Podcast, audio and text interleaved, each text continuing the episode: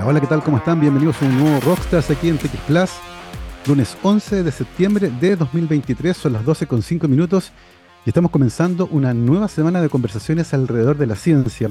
Es inevitable, sin embargo, en una fecha como la de hoy, recordar que hace 50 años hubo un golpe de Estado en Chile, se quebró la democracia y se violaron los derechos humanos, de acuerdo con las comisiones Enretig de 1991 y el informe Baleg del año 2005, el total de personas reconocidas oficialmente en Chile como desaparecidas o asesinadas entre 1973 y 1990 llegó a más de 3.200, incluyendo, de acuerdo a una carta publicada en Nature por científicos chilenos en octubre de 1974, a los académicos Mario Ramírez, Jorge Peña y Enrique París, académicos que fueron asesinados durante la dictadura.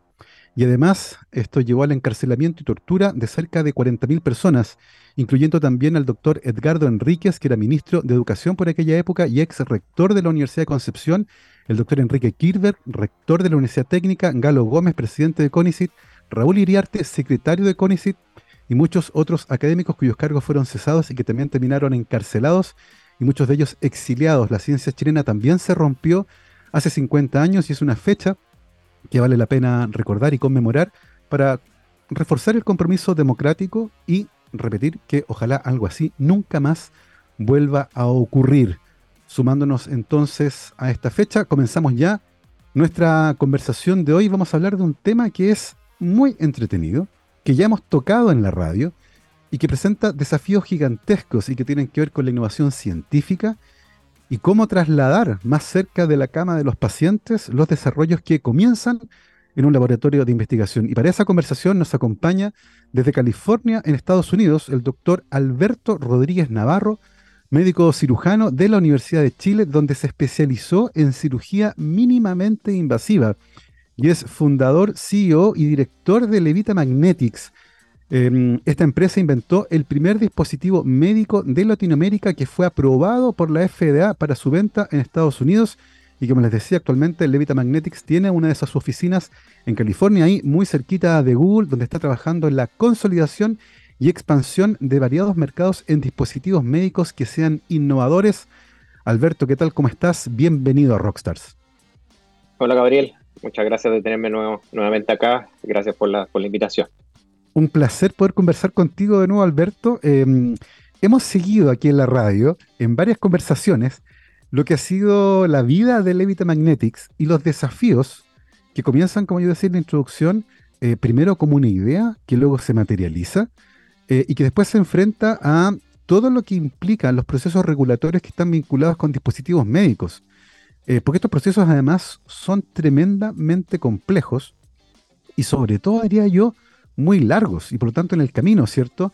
Hay muchos aprendizajes y hay que superar varios obstáculos que tienen que ver ciertamente con garantizar la seguridad de las personas que van a usar estos dispositivos. Para hacer un poco de historia, Alberto, y situarnos un poco también en la escala temporal, ¿cuándo nace como idea Levita Magnetics y cuáles son los principales hitos que se han cumplido hasta este año? Sí, mira, la, historia es, bien bonita porque te diría que, partió cuando, cuando yo estaba, yo, cuando yo ejercía como, como, como cirujano en un hospital, un hospital público en Chile. Y yo te diría que la, principal motivación fue ver las limitaciones que tenemos nosotros como, como, como, cirujanos, como profesionales, de, vernos un poco eh, sobrepasados por la, por la cantidad de trabajo que tenemos. Y así partió la idea de, cómo desarrollábamos tecnología, es decir, cómo podíamos desarrollar nuevos instrumentos para eh, hacer el trabajo mejor, es decir, cómo podíamos hacer la cirugía mejor. Porque me pasaba que aunque yo era bien comprometido con, con mi hospital, pero aunque trabajara el doble, le pusieron el doble del tiempo, al final el impacto que podía tener en pacientes era bastante discreto. En cambio, si tú desarrollas tecnología, el número de, pacientes que puedes tocar, tu, tu, impacto es, mucho mayor. Y así fue que, bueno, primero partimos eh, viendo cómo podíamos hacer la cirugía mejor, y cómo, cómo los pacientes podían tener menos dolor, cómo podíamos tener un mejor postoperatorio. Y ahí con, con mi padre, que, es ingeniero mecánico, empezamos a ver maneras de cómo podías darle tú em, capacidades al cirujano de, mover los órganos, que es básicamente lo que tú tienes que hacer en, cirugía. Si tú mueves los órganos e interactúas con los órganos dentro de la cavidad abdominal, em, dañando como de la menor manera al paciente, así con el menor costo metabólico para el paciente. Y ahí, eh, bueno, ahí nos dimos cuenta que los, cortecitos que haces en la pared abdominal, esto, esto es cirugía laparoscópica, que básicamente uno hace cortes en la pared abdominal y mete instrumentos dentro de la cavidad. Eh, esos cortes que tú haces en la pared abdominal son lo que produce mayormente el dolor y las complicaciones después de la cirugía.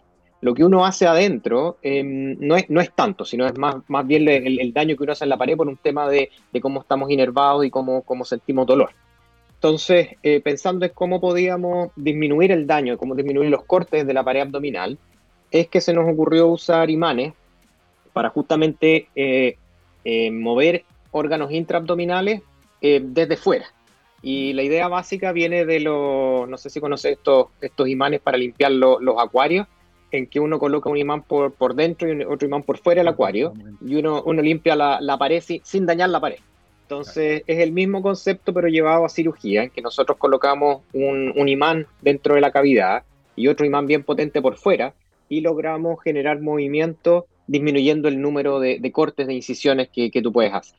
Entonces así partió la, idea, la idea básica. en esa época eh, bueno, me di cuenta que en realidad en Latinoamérica no habían capacidades para, desarrollar estos productos. Así que en, Chile hicimos el primer prototipo con, mi padre, hicimos la primera patente y, partimos la empresa. Pero ya cuando uno empieza a dedicarse a esto, te das cuenta que, no hay capacidades en Latinoamérica. Oye, Alberto, y en ese sentido, eh, porque hay una idea, ¿cierto? Eh, hay un, Se detecta un problema eh, uno dice aquí, eh, el postoperatorio genera dolor, más tiempo que los pacientes tienen que estar hospitalizados, eso genera ciertas listas de espera, porque evidentemente hay que hacer recambio de cama y por lo tanto hay innovaciones que pueden generar un impacto positivo en toda la cadena que tiene que ver, por ejemplo, con una cirugía, que no solo implica el acto quirúrgico, sino lo que pasa después con ese paciente.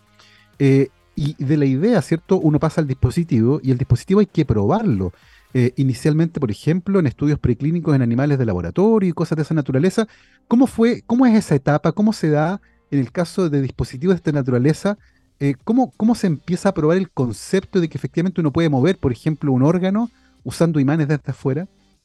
Claro, que bueno, eso, eso es lo, bonito y esa es como diría la parte más experiencial que, como digo, el manejar el dolor em, las ventajas no es solamente un tema de calidad de vida del paciente, sino que cuando tú tienes un paciente con dolor, ese paciente tienes que tratarlo en el, en el postoperatorio, que generalmente lo ocupas con, con, morfina o con drogas que en general traen eventos adversos como náuseas, vómitos, te, marea. Entonces, el hecho de tratar el dolor te, te, simplifica mucho lo que es el postoperatorio e inclusive te favorece mucho lo que es la cirugía ambulatoria, que tú puedes mandar los pacientes al mismo día para la casa. Entonces, es bien importante, como te digo, cuando uno genera tecnologías nuevas, entender bien cuál es toda la, toda la secuencia. Entonces, si uno quiere operar más, el, impacto mayor es básicamente cómo hacer la cirugía menos invasiva, porque así yo puedo mandar a los pacientes para la casa antes y requieren menos cuidado después del postoperatorio, que al final, eh, eso que te decía yo, que nosotros en el hospital hicimos varios como experimentos de aumentar lo que es el número de cirugías, pero al final te das cuenta tú que, tu cuello de botella era en la salida, que fue, fue lo que pasó con el COVID, que, que en COVID el problema no era el problema que no hubieran pabellones ni cirujanos, sino que no habían camas para dónde sacar los pacientes después. Entonces, tú te das cuenta que hay que mirar esto como un proceso completo y por eso es importante que, profesionales que están en, como en el día a día, que tienen experiencia realmente completa de lo que se trata de tratar pacientes, se involucren en el tema de, innovación, porque si no, muchas veces se ve que, tú haces soluciones que son solamente muy parciales, que en realidad no abarcan el problema completo. Entonces, eso es para, dar un poquito de contexto de que la experiencia que tuve yo en el, en el hospital ha sido crítica para realmente dar una solución que sea, que sea global. Y bueno, pasando al otro tema de, desarrollar tecnologías o productos nuevos en, en, medicina es muchísimo más complejo que, otras que otras industrias. Básicamente porque, como dices tú, hay que hacer una serie de pruebas preclínicas para demostrar que, que, que los prototipos están a un nivel de seguridad adecuado para poder empezar a hacer ensayos clínicos, em, básicamente evaluando que, que, tu, que, tu potencial beneficio sea menor que, el riesgo. Cosas que al final eh, solamente uno las puede demostrar en, pacientes, porque por mucho que uno haga estudios preclínicos en, en, modelo, el modelo que sea, si modelos de laboratorio, eh, al final la tecnología para ser eh, probada en humanos tienen que ser hechas con ensayos clínicos y por eso es súper importante seguir las pautas de, investigación en humanos, es decir, todas las pautas éticas, en que uno hace todo el proceso de, evaluar la seguridad antes de hacer eh, los ensayos clínicos. Por suerte para nosotros, el, nuestro, nuestra tecnología tiene un perfil de seguridad sumamente alto. Todos los estudios que hicimos nosotros antes de hacer los ensayos clínicos corroboraban eso. Y, bueno, por eso fue que nosotros hemos hecho tantos ensayos clínicos y, hemos validado este perfil de seguridad tan alto que era como lo que habíamos visto antes, pero lo, pudimos validar en todos los, casos clínicos que hemos hecho. Alberto, dos cosas con respecto a lo que decías recién. Eh, en primer lugar, ¿cómo está funcionando actualmente ese puente que, que debería existir entre el médico tratante y quienes eventualmente generan innovación médica? Porque, porque no siempre son los mismos. Tú eres un médico eh, que tal vez por tu influencia paterna, ¿cierto? Y por intereses personales, sentía una particular atracción por esta área, que es el desarrollo de innovaciones médicas, particularmente en el área de la cirugía. Pero, pero hay un momento en que el médico que tiene un problema tiene que conversar con alguien que pueda solucionarlo, porque no podemos esperar que el mismo médico esté diseñando todos los instrumentos. ¿Cómo, cómo ocurre eso actualmente? Eh, en el fondo, ¿dónde está la oportunidad para que un cirujano que enfrenta un problema que eventualmente puede ser solucionado con innovación en esta área, converse con alguien que le pueda ayudar. ¿Cómo está ese aspecto en particular hoy en el mundo, en Chile tal vez o en Estados Unidos? Sí, ese es un, tema súper importante. Eh, yo te diría que, que, es uno de los grandes desafíos en que por lo menos lo, que he visto yo es que Levita es una empresa bien rara, es decir, tener cirujanos que sean, que sean CEO y fundadores, es decir, gerentes generales y fundadores no es lo, no es lo habitual. Y eso te diría básicamente por la, por la formación que tenemos nosotros, que en general tú te formas como cirujano, es una formación muy, muy técnica, ¿no? uno no tiene idea de, de cómo armar empresas, de patentar, de, de, cómo es el proceso de que tú pasas de un prototipo hasta un producto, eh, cuántos recursos necesitas. Eh, sí, diría que es una falencia que yo te diría que, que a nivel, es a nivel mundial, no es una cosa solamente que se ve, que se ve en Chile. Por supuesto que en Latinoamérica, Chile, estos temas hace 10 años no existían y por eso te decía yo que, por necesidad tuve que yo parar mi práctica clínica y venirme acá básicamente a, rearmar la empresa acá en Silicon Valley. Siempre, eso sí, muy conectados con, Chile. Así por eso yo digo que, nosotros somos una empresa eh, Silicon Valley chilena. Y, y, hay algo que es súper interesante, Alberto, tú lo mencionabas, ¿cierto? Hay un momento en el que dice, mira, para poder seguir, eh, está bien, estamos en Chile, pero para poder seguir tenemos que ir a Estados Unidos. Eh, llega un momento en que se llega a un límite eh, y hay, hay ciertas limitaciones para poder seguir ampliando la idea, para que siga avanzando en el fondo. ¿En qué momento te das cuenta de aquello? ¿Cuáles son esos límites? ¿Y cómo es el aterrizaje de Levita, de Levita Magnetics en Estados Unidos? Bueno, la historia ahí es que partimos con mi papá. Eh, en, ese momento, además, recibimos una, una, inversión inicial de, de Aurus, de, Alex Ellenberger, que, que, fue los primeros que creyeron, después, de mi familia, fueron los primeros que creyeron en, en Levita. Y, ahí eh, justo también hubo un programa de Corfo que se llamaba Go to Market, que básicamente seleccionaban a, a cinco emprendimientos del área científico-tecnológica y, nos trajeron acá al, Stanford Research Institute, que es como un primo de, la Universidad de Stanford, que es muy enfocado a, innovación. Y ahí eh, estuvimos un mes y medio y, te hacían un diagnóstico de, tu, de tu empresa, de tu proyecto. Y ahí en general los comentarios fueron muy, muy positivos de lo que estábamos haciendo. Era, era como partían muchas tecnologías médicas que partían, como decías tú, por la necesidad de un médico que de alguna manera se asocia a ingeniería para poder tener un, producto, y que teníamos un producto, un prototipo inicial, que, lo habíamos pues, validado de manera bien casera, así que lo, validamos en el garage de la casa de mi padre, así una cosa bien, pero medimos la fuerza, estaba, teníamos una validación que, más la experiencia mía clínica, que podía, podía funcionar.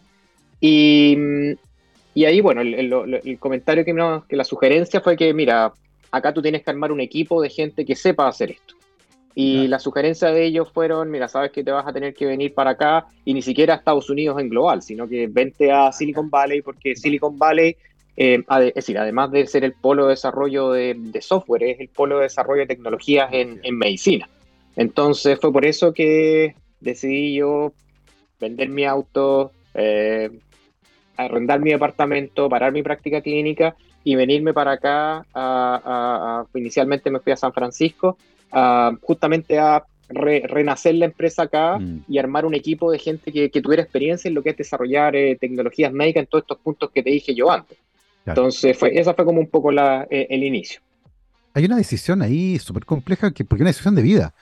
Implica decir, ok, esto llega hasta acá en Chile y para poder prosperar en esta idea, que es algo que, con lo que tú estás súper comprometido, eso implicaba, de alguna manera, ¿cierto?, dejar el país, venirse a Estados Unidos, partir de cero en un lugar nuevo, dejar tu práctica clínica, era una apuesta súper grande.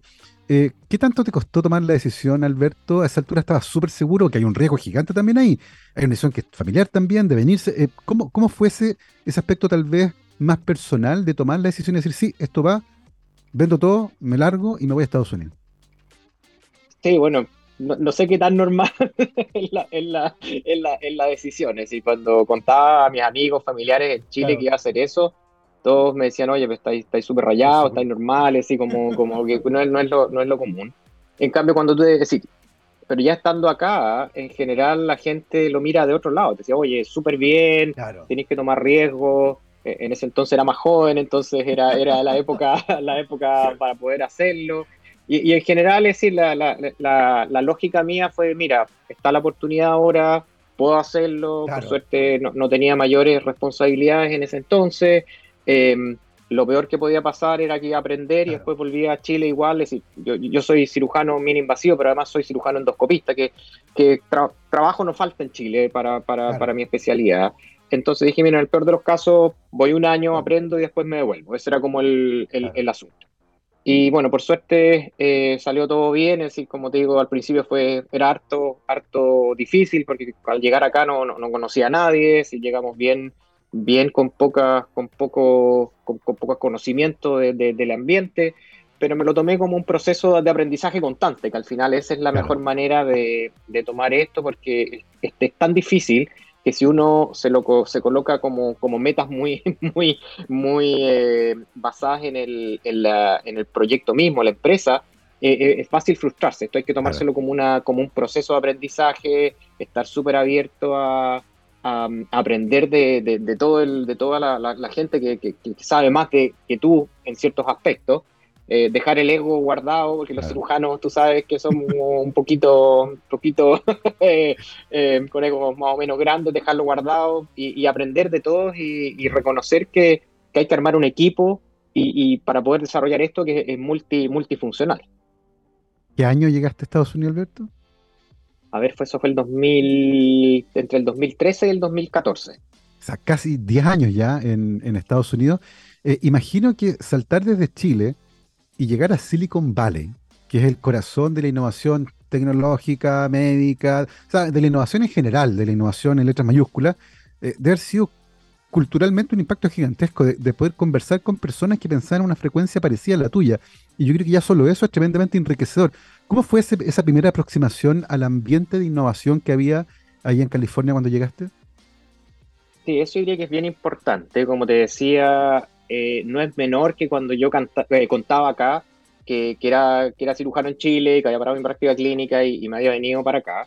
La gente acá era así como, hoy te felicito, súper bien, es como, tenéis que cambiar el mundo, así se hace, es como muy, acá hay un ambiente de innovación que, te digo que, va desde, no sé, desde, desde el taxista, del que te maneja en Uber, hasta los ejecutivos más grandes. Es bien, es bien transversal como esa, esa idea de, de, que de acá se puede cambiar el mundo, cosa que, es bien distinta a lo que pasa en Chile, que en general nosotros estamos más, más, más pensados, así como más, más, más focalizados en cambios chiquititos y, hacer las cosas, inclusive nosotros hablamos con mucho de chiquitito y la cosita, acá es, distinto, acá es, cambiar el mundo.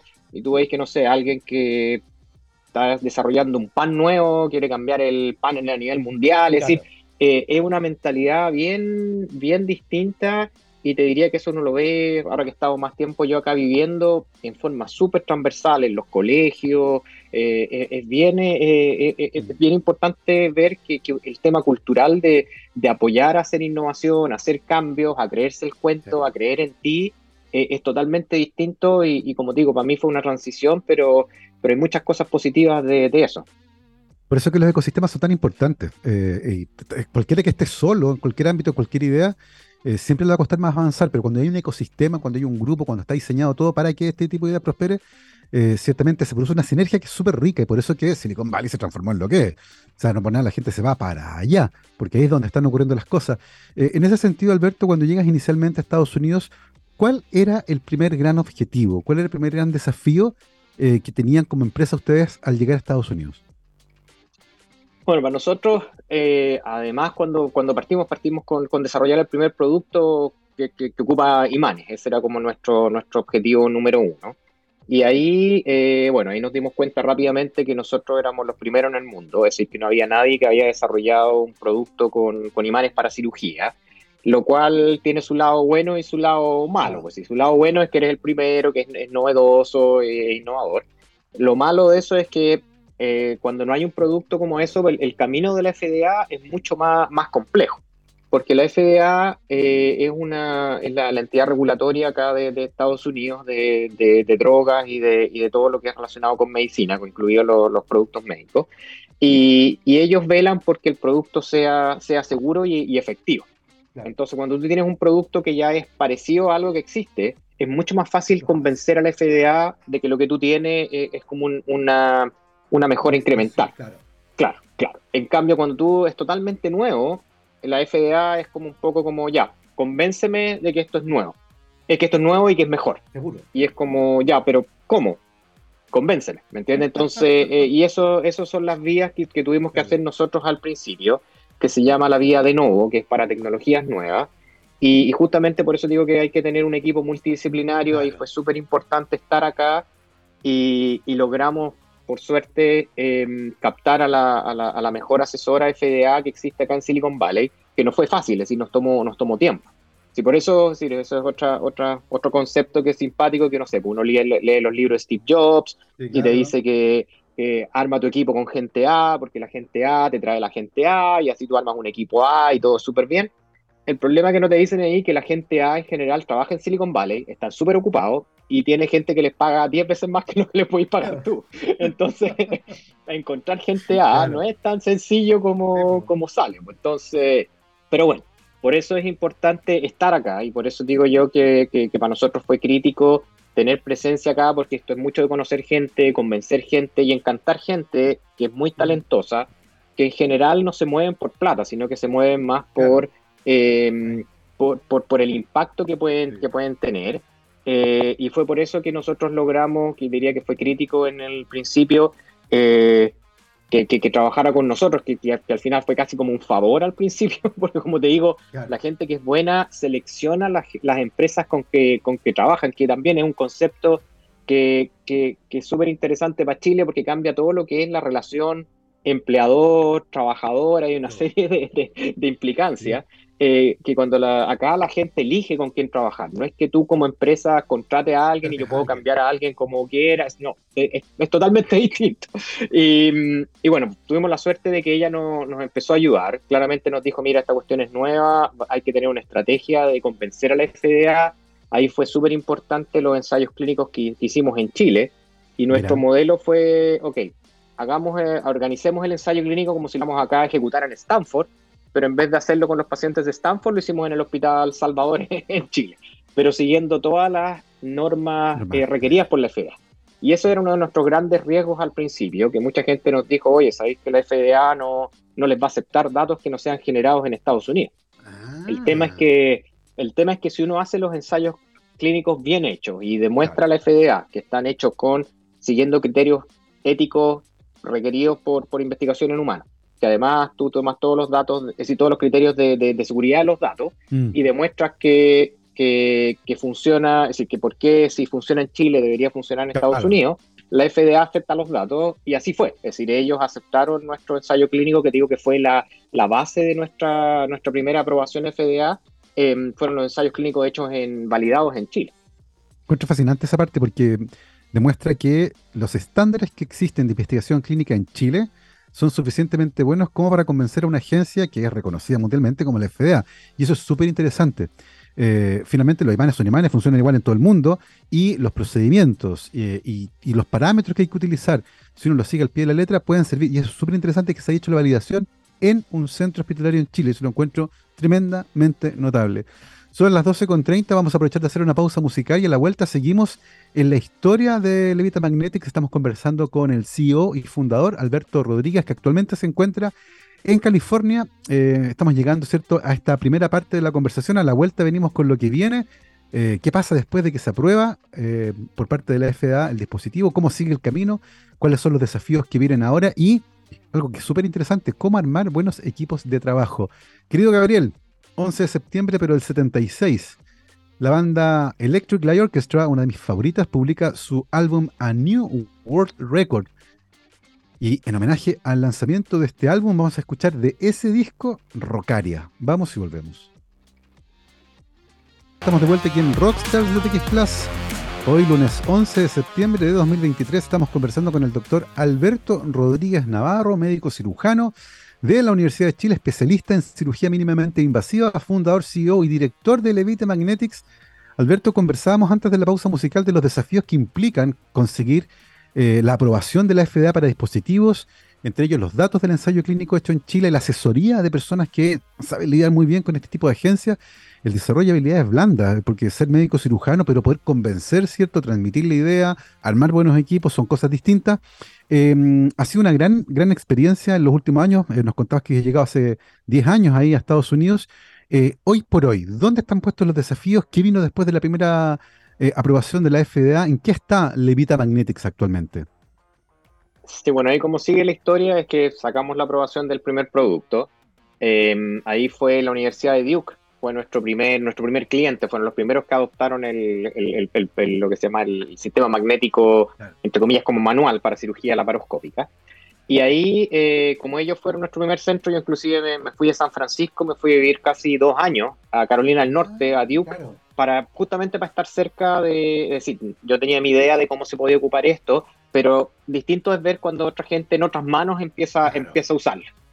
Y, bueno, aparte de, validar que esto justamente traía beneficios para los pacientes, es decir, que, validamos que, que, esto es, bien importante más, porque antes era un, era un concepto, ahora con, con básicamente la Universidad de Duke hizo un estudio independiente en que demostró que justamente disminuir las incisiones era beneficioso. Y ahí nos dimos cuenta que, la cirugía de obesidad era, era una indicación muy importante, básicamente porque los pacientes son de alto riesgo. Y, era lo que te decía, si un paciente de alto riesgo, tú le disminuyes dolor, disminuye el uso de morfina, disminuye el riesgo de depresión respiratoria, ah. puede comer antes, camina antes. Entonces, eh, traía mucho valor en ese, en ese grupo de, pacientes que es la cirugía de, obesidad, cirugía de, para bajar de peso. Y además lo otro que nos dimos cuenta ahí, que, que si combinábamos el tema magnético con robótica, que está, que todavía robótica es un tema que está partiendo, es decir, ahora ya está, ahora se acepta que la cirugía va a ser con robot en el futuro, hoy día como que hay ya 100% eh, eh, acuerdo de eso. En esa etapa todavía está un poquito, sí, estaba estaba, partiendo la cirugía robótica, pero, pero, pero ahora ya se acepta que esto va a ser una cosa masiva. Y ahí nos dimos cuenta que la combinación de robótica con imanes era muy, muy sinérgica, que traía, mm. se, potenciaba mucho la, la tecnología como, como, como, nuclear, como la tecnología core del uso de imanes. Mm. Si uno lo combina con robots, eh, es mucho mejor. Y fue por eso que ahí partió la idea de que esta, ¿cómo se puede decir? Como la, lo que teníamos era mucho más que solamente un producto y ahí tuvimos todo el cambio de, de pasar de ser una empresa producto a una empresa plataforma robótica, que, que fue un, un, cambio bien, bien grande porque, como te decía, aparte también primero creyéndose un poco el cuento uno, pero, pero después hay que, hay que cambiar, hay que cambiar la empresa. Eso, y, y, esto también, mucha gente me dijo, oye, pero tú estás rayado, pasar de, de, un producto médico a una plataforma robótica es, otra escala, es, dificilísimo. Eh, pero bueno, por suerte tuvimos el apoyo básicamente de, nuestros de nuestros inversionistas que creyeron en, en la etapa, es decir, en, esta, en este cambio, además, entre medio vino el COVID que nosotros estábamos demostrando, creciendo ventas en todo lo que es cirugía de obesidad y de un día para otro eh, se acaba, se acaba todo, es fue, fue bien violento. Por suerte pudimos pivotear a tiempo y como digo, además tuvimos el soporte de nuestros inversionistas que creyeron en, en el equipo, en la idea y nosotros desarrollamos este robot durante el periodo COVID, básicamente, que fueron los últimos, han sido los últimos tres años, lo cual es doblemente notable. Y bueno, fuimos capaces de desarrollar nuestro, nuestro primer robot seguimos nuestro modelo exitoso, que es justamente validar la tecnología en Chile. Nosotros hicimos los primeros casos con el robot en Chile, demostramos que era seguro, que traía los mismos beneficios del tema magnético, pero ahora además trae beneficios para lo que es el, el cirujano y el hospital, porque la, la, gracia de nuestro, de nuestro robot es que te, te trae todos los beneficios para el paciente, como disminución de incisiones, disminución de dolor, todo lo que nosotros traemos con el tema magnético, pero la gracia del robot es que hace al cirujano más, más eficiente, porque pasa que cuando tú haces cirugía, tú necesitas un asistente que te ayude. Y dependiendo del asistente que tú tengas, es tu capacidad de, hacer bien la cirugía o no. Es, bien, es bien dependiente del asistente. Y, es por eso que cuando uno tiene un asistente que no es muy bien entrenado, te puede, te, daña severamente tus capacidades y la posibilidad de hacer la cirugía bien, aumenta complicaciones. Entonces, al final lo que nosotros eh, visualizamos era que si tú potenciabas al cirujano con tecnología, que en este caso tecnología magnética, tecnología robótica, tú lo haces mejor, haces que pueda operar mejor, si opera mejor el cirujano, puede operar más cirugías por el día y eso es lo, lo, como diría, lo más bonito de nuestra, nuestra tecnología, que como mejoramos que el cirujano haga la cirugía mejor y más rápida, y además hacemos que el paciente se, se tome menos recursos en recuperarse, que se recupere más rápido, si tú combinas las dos cosas, potencias mucho lo que es el número de cirugías que un cirujano puede hacer por día, por lo que te explicaba al principio de la limitación de la recuperación.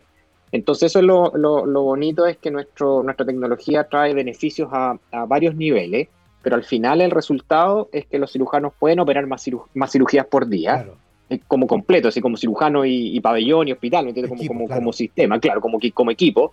Y eso es justamente la manera de solucionar las listas de espera, porque las listas de espera, el problema es un problema de que no hay suficientes cirugías para los pacientes, por eso tienes que esperar. Si tú aumentas el número de cirugías, es decir, aumentas la, la oferta de cirugía, claramente eso tiene un impacto directo. Y eso es lo, lo, bonito que nuestra tecnología, tú no tienes que comprar más, eh, no tienes que construir más hospitales, no tienes que contratar más cirujanos, no tienes que formar más cirujanos, sino que tú le sacas más provecho a tu recurso más escaso, que es el cirujano, en los hospitales. Entonces, el impacto es, es, grande. Y porque el tema de las listas de espera no es un tema, es un problema en Chile solamente, es un problema a nivel, a nivel mundial. Entonces, eso es la, diría, el impacto más mm. grande de lo que estamos, de lo que estamos haciendo, es que va a tener una, un impacto directo en hacer al cirujano más eficiente, que sea capaz de operar más pacientes, y eso va a traer el beneficio social, es que los pacientes van a esperar menos por una cirugía, se van a complicar menos. Em, es decir, está el tema de calidad de vida, pero también hay un tema de costo, que si tú operas un paciente en forma electiva, es mucho mejor para, para todos desde el punto de vista de la persona, pero también desde el punto de vista de uso de recursos. Entonces, por eso, por eso eh, que es lo que decía yo que, ligado al principio, que nosotros, por ejemplo, siempre estamos operando pacientes de vesícula con vesículas agudas. Si ese paciente tú lo operas en forma electiva, es una cirugía ambulatoria, se va para la casa, casi no le duele, mucho mejor. Versus una cirugía aguda que, eventualmente se puede complicar, que por lo menos está dos o tres días hospitalizado como mínimo, que usa antibióticos. Es esto es, cómo, hace la, cómo ocupamos los recursos de mejor manera y ahí es donde entra la parte de, cómo ocupamos tecnología para eh, ocupar los recursos eh, que tenemos como sociedad de una mejor manera. Es, impresionante el impacto de la eficacia funcional y operativa del sistema, porque, eh, como tú decías, no son solo más cirugías. los pacientes que se someten a esas cirugías, como requieren menos días de postoperatorio, hace que todo el sistema se mueva de manera más rápida y eso tiene un impacto en las listas de espera, que como tú decías, es un problema en todo el mundo, no solo en Chile. Eh, Alberto, el desarrollo del robot implica entonces una segunda aprobación por parte de la FDA, porque claro, una, una cosa es el dispositivo, ¿cierto? De hacer cirugía usando eh, los imanes, los magnetos en Lita Magnetics, pero cuando se incorpora el robot dentro del pabellón es otro elemento. Imagino que hay otro proceso regulatorio, ¿no?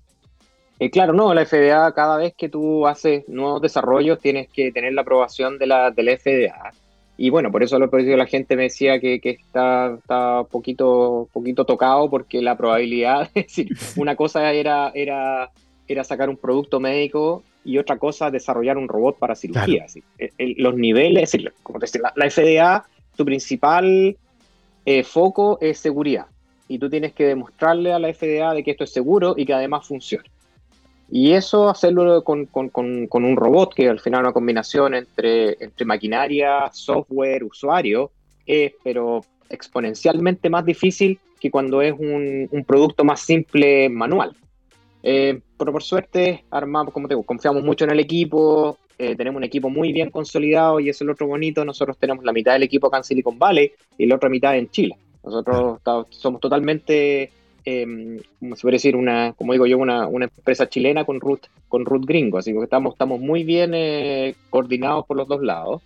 Y, y, fuimos capaces de hacer lo que, lo que yo em, categorizo casi como milagro, que es sacar la aprobación FDA, porque esto es es dificilísimo. Esto es para que la gente entienda, esto es como ganar el Mundial de Fútbol, así que es una cosa realmente eh, difícil en el espacio de la tecnología médica.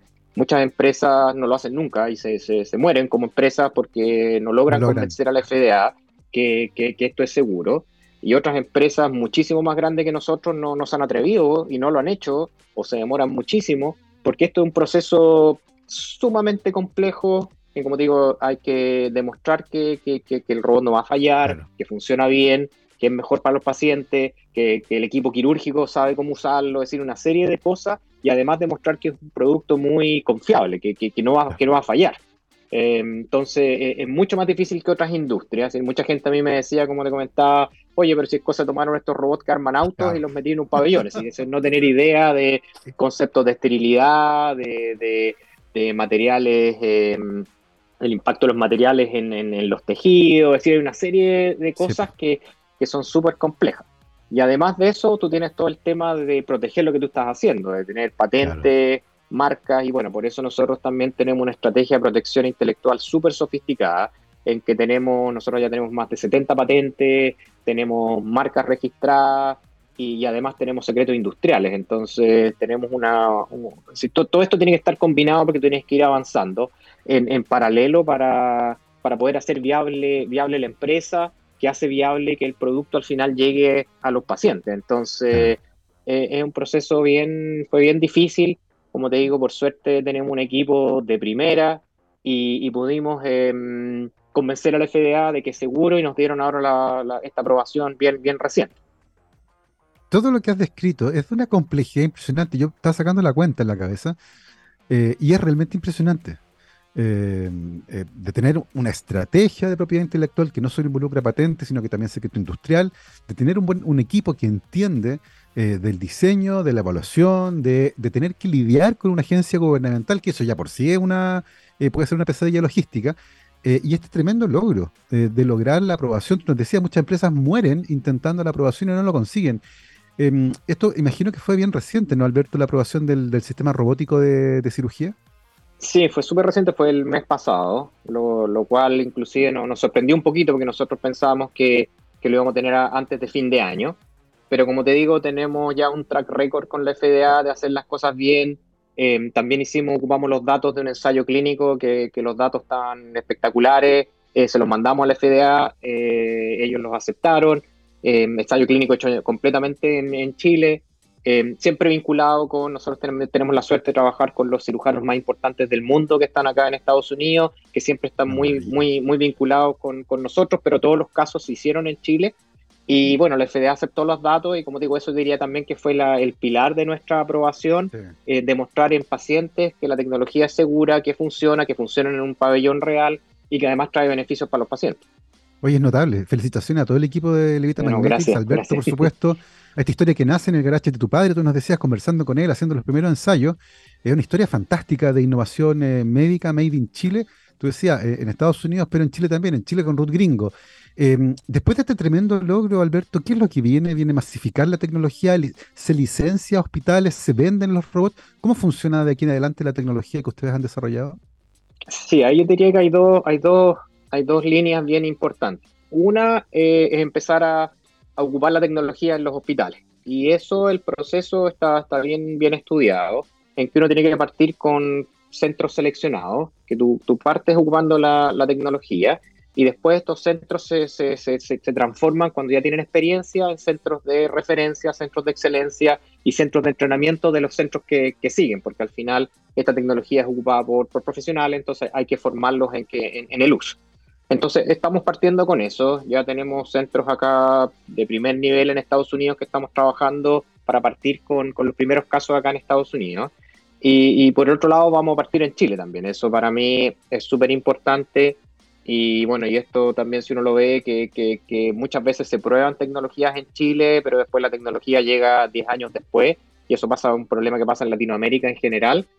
Nosotros, por nuestro compromiso con, con Chile, la idea es llevar esta tecnología que es de punta, que es mejor, en forma muy anticipada, mucho antes que lo habría, que, lo habría llegado si nosotros no fuéramos una empresa em, con raíces chilenas. Entonces vamos a partir al mismo momento que vamos a partir en centros top acá en Estados Unidos, vamos a partir con un centro en Chile y vamos a ir replicando la idea es que, que, Chile sea, sea el polo de todo lo que es el desarrollo para nosotros en, en Latinoamérica.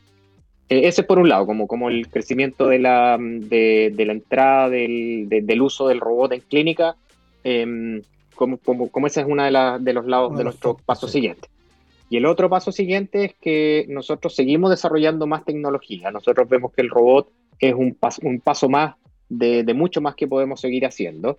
Y en ese aspecto es que nosotros vemos que la inteligencia artificial combinado con robótica eh, es el futuro de la cirugía. vamos a cambiar la, la manera en que, que se hace la, la, cirugía. Siempre, siempre con el norte de cómo, cómo ayudamos al cirujano a que haga mejor su, su trabajo, es decir, cómo tener mejores resultados, cómo ser más eficiente.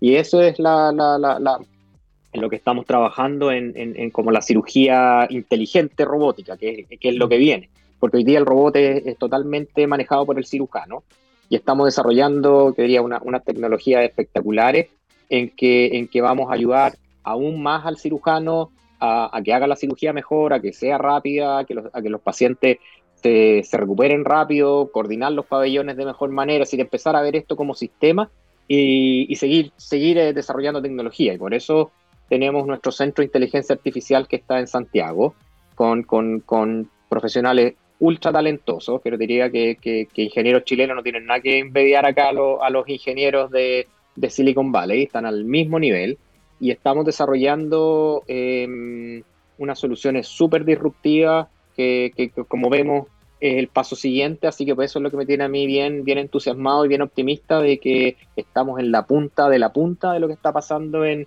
en cirugía a nivel mundial. Eh, nos están invitando a las plenarias de los consejos de los, de los eh, de los congresos robóticos más importantes eh, en el mundo.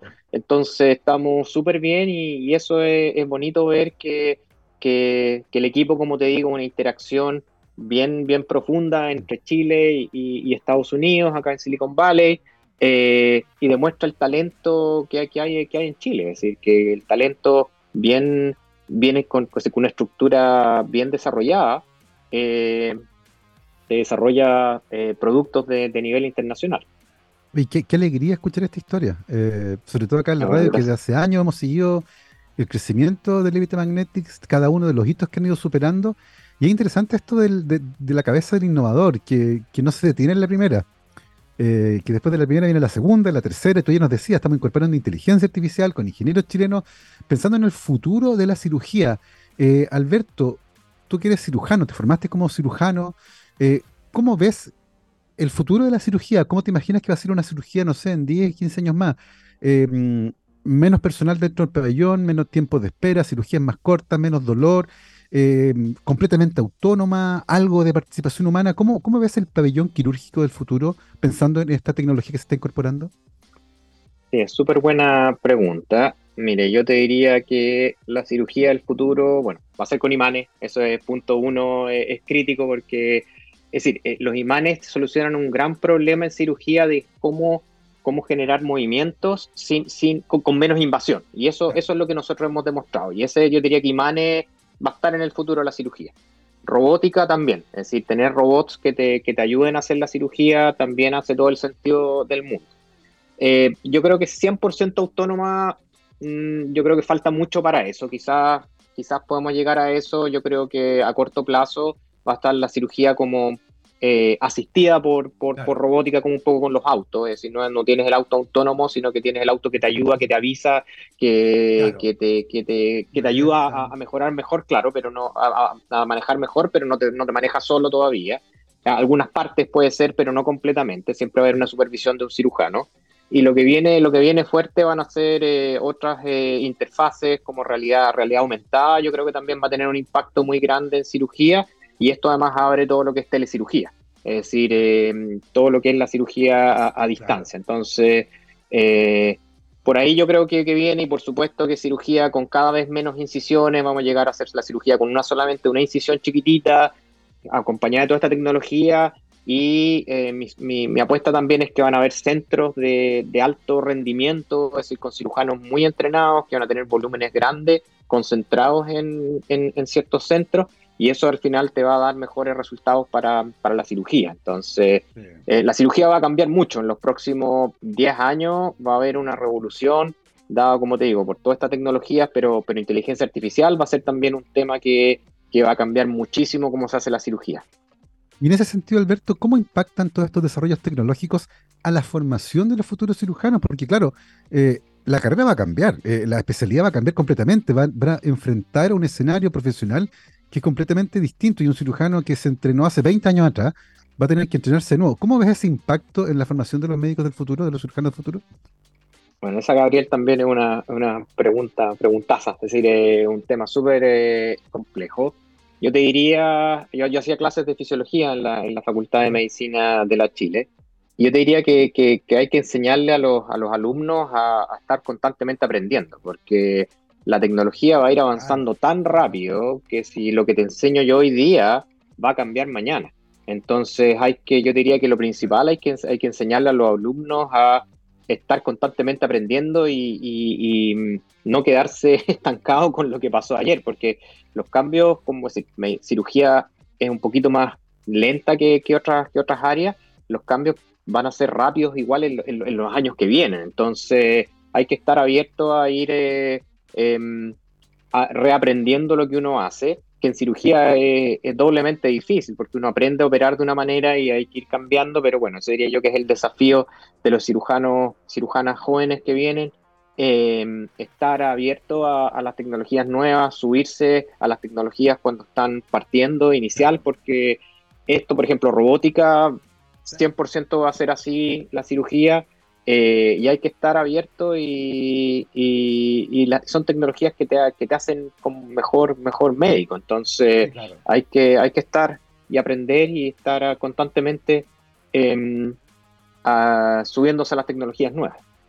Oye, es fascinante toda esta historia. Eh, me parece también súper interesante el hecho de que los datos clínicos vengan de Chile, tanto para la primera aprobación de la FDA como para la segunda, en el caso del robot.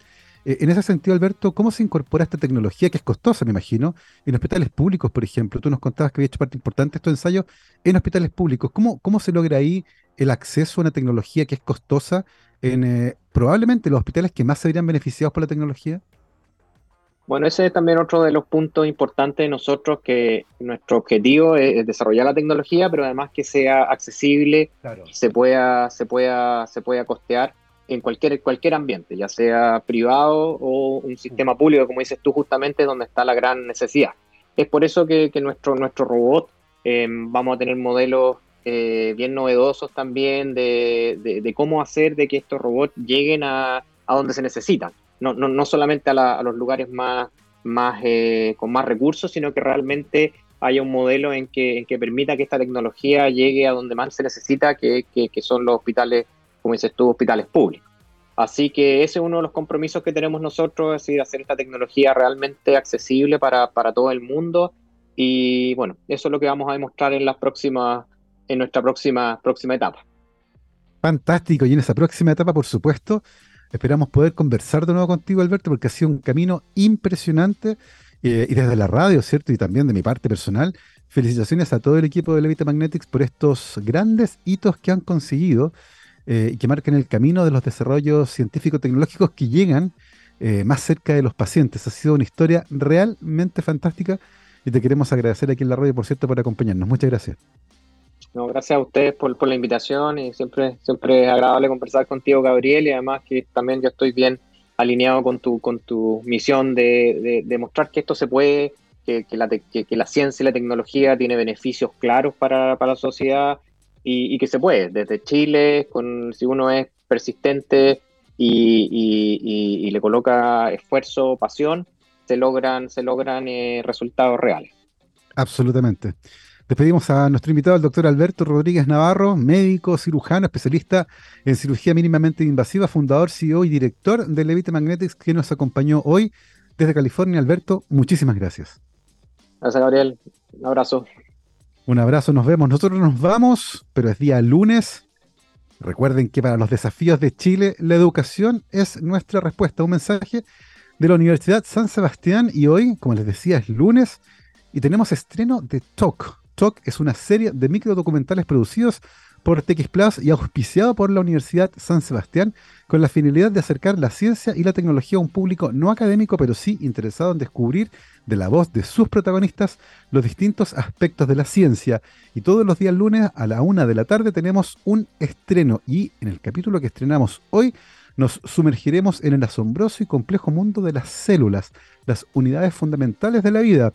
Y junto al bioquímico Jorge Cancino descubriremos cómo estas pequeñas estructuras trabajan incansablemente para mantenernos vivos y saludables.